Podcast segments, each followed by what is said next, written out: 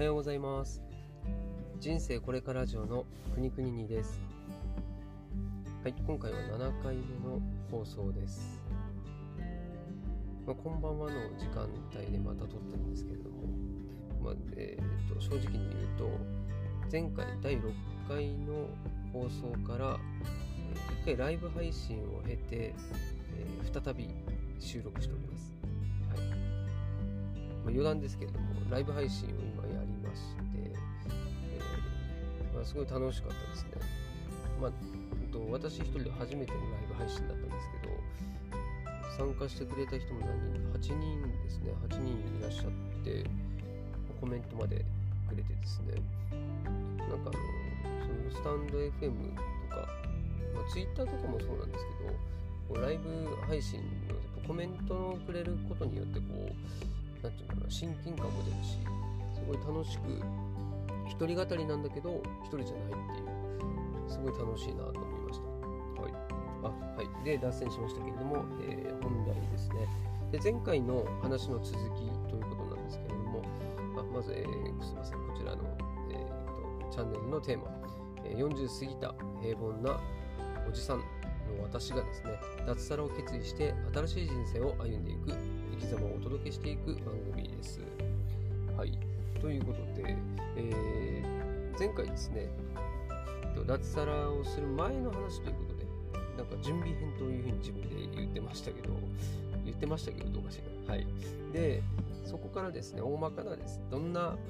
準備をしてきたのっていうあらすじをお話しするというのでちょっと途中で終わっちゃったんですよね。で、えーそうですね、えー SNS とかうん Twitter、Instagram、Facebook、YouTube、TikTok、ノートでラジオと、えーいう感じでこういろいろ挑戦したけども全部中途半端な状態ですよとただやるよりは、えーやる前よりはやった後の方が全然その景色が変わってきてるっていう、まあその行動したからこそ分かることっていうのがあるよっていう話で終わってます。はい、で今回はもうちょっと先に進むとですね、えーとまあ、SNS とかもやりながら、えーまあ、読書ですね。今までずっと読書なんてやってないしそんな時間ねえよっていうふうに、ま、思っていたんですけれどもやっぱり自分の考え方を変えれば、えー本を読む時間も自分で作ろうとするしでその本を読んだことによってまたこれも、ね、景色が変わりますね。本当なんで今まで読まなかったんだろうっていうぐらいその本を読む大切さっていうかありがたさっていうのは読んでみ,、ね、見て分かりましたね。これもやってみなきゃ分かんない。多分本をもともと読んでる好きで読んでる人っていうのはこんな感覚ないかもしれないですね。で僕は、えー本といえば漫画。漫画で漫画を食べて育ったそれぐらい言ってもいいぐらいですね。漫画を見るのが読書と思ってました。ですが、えー今はねビジネス書も読み自己啓発も読みちょっとこう、ね参考書みたいなものですね気になったものを読むっていうふうにしてますそういうことをすることによってですね自分のこう視野が広がりで結果的に、えー自分の今まで知らなかったことを知って他の人にも話ができるようになるんですよねでそうするとこれ不思議なもので、えー自分がね実際経験もしてないことを、まあ、本で知ることによって自分の経験かのような自信が持てるんですよ。これはでまあそう本を書いてくれている著者の方の頭の中を覗けるので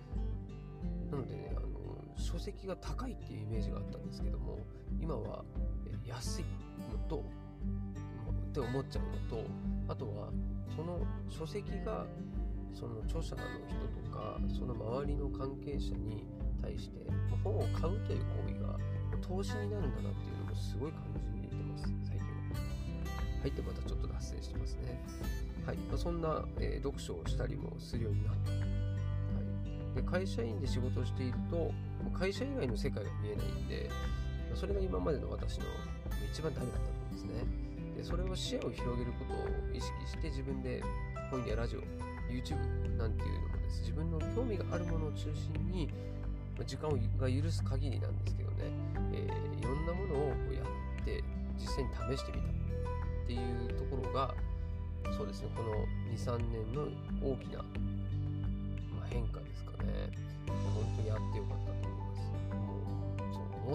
っと早くやっとけやっていうのも本当あるんですけど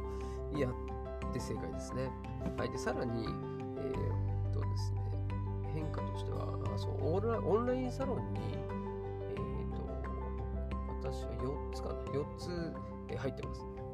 4つが多いのかよくわかんないんですけど、まあ、まずその、えー、一つ一つ濃厚なので、うんと、全部をもう本当にこうなんていうんだろうな入ってるだけでも時間が足りないんですよ、はい、でも、えー、それのこう一つ一つのこう歩み方を自分なりにこう分かってくるともう4つでも、えー、なんとかねこう食らいついて情報収集もそうだしコミュニケーションもそうだし、えなんとかできているのでそのオンラインサロンによりけりなんですけれども、まあ、本当に今いい意味でこう勉強になってますね。でこれも入ってなかったとしたら今の自分はないと思ってますし今後も絶対役に立っていくことだしここでつながった方々もそうだし、ここで学んだことっていうのが、人生に必ず生きてくるなっていうのはもう今すでに感じてます。はい、オンラインサロンに参加して、えー、まあ、これもやっぱり会社の世界だけじゃないさまざまな社会を機会が得られたのでこれも本当ねあのおすすめですね。はい、で、えー、オンラインサロンは特にそうなんですけどもなんていうの同じような志を持った人たちが集まる場なのでこうコミュニティがですねどうしてもこう自分の好きなもの同士が集まっているような感じですよね。なのですごい楽しいです、はい、でこれからは今までの時代と違ってこのコミュニティ閉ざされたコミュニティの力っていうのはすごい強くなっていくと思うので本当に早いうちにこういうオンラインサロンとかまあ、オンラインサロンだけじゃなくてもね、そういったコミュニティっていっぱいあるので、まあ、そういったものにこう参加しとくっていうのは、えー、あと、後々絶対生きてくると。これはもう断言でき食店やってた私が言って、あの説得力あるかってないんだけども、ただ、えー、オンラインサロンは楽しいです。ただ、これもそうですね。あの良い悪いは多分あると思います。私は、えー、悪いのには今のところ当たってないっていうだけですね。はい、っていう、まあ、オンラインサロンなんていうのもやったりですね、あと SNS やったりということを、えー、メインにですね、始めて、でまあ、ネットビジネスとかでこう副業しようと試みて、まあ、今その志仲間なんですけれども、まあ、これをそのまま、えーと、脱サラ後に、えー、起業してなんていうこともイメージできるんですけども正直ですねまだそのそこまでの経験はないかなっていう自分では思ってます。なんでこれはまあ引き続き、えー、どんどん成長してやっていきたいことの一つなんですけど、なので、まあ、次ですねって考えた時には多分、えー、まあ、違うなんか仕事について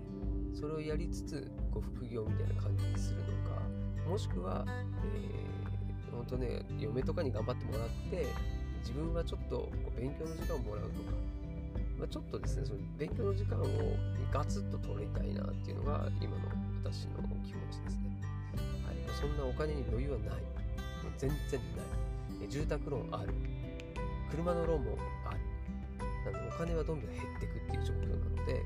まあ、これを、えー、いかにですね、えー、逆手にとってですね、はい、チャンスと捉えて、もう自分をこう、なんていうんですかね、もう追い詰める。え、そんな気持ちで、えこの先もやっていきたいと思い。ますということで今回は、えー、大まかなあらすじということで、えー、大体2、3年間ですね、えー、こんな勉強してきましたよね。あ、もう一個、プログラミングも勉強してました。はい。なんていうのをやったわけです。はい。なんで、えー、またちょっとこのことをですね、えー、広くして話していこうと思いますので、また聞いてくれたら嬉しいです。はい。では、また。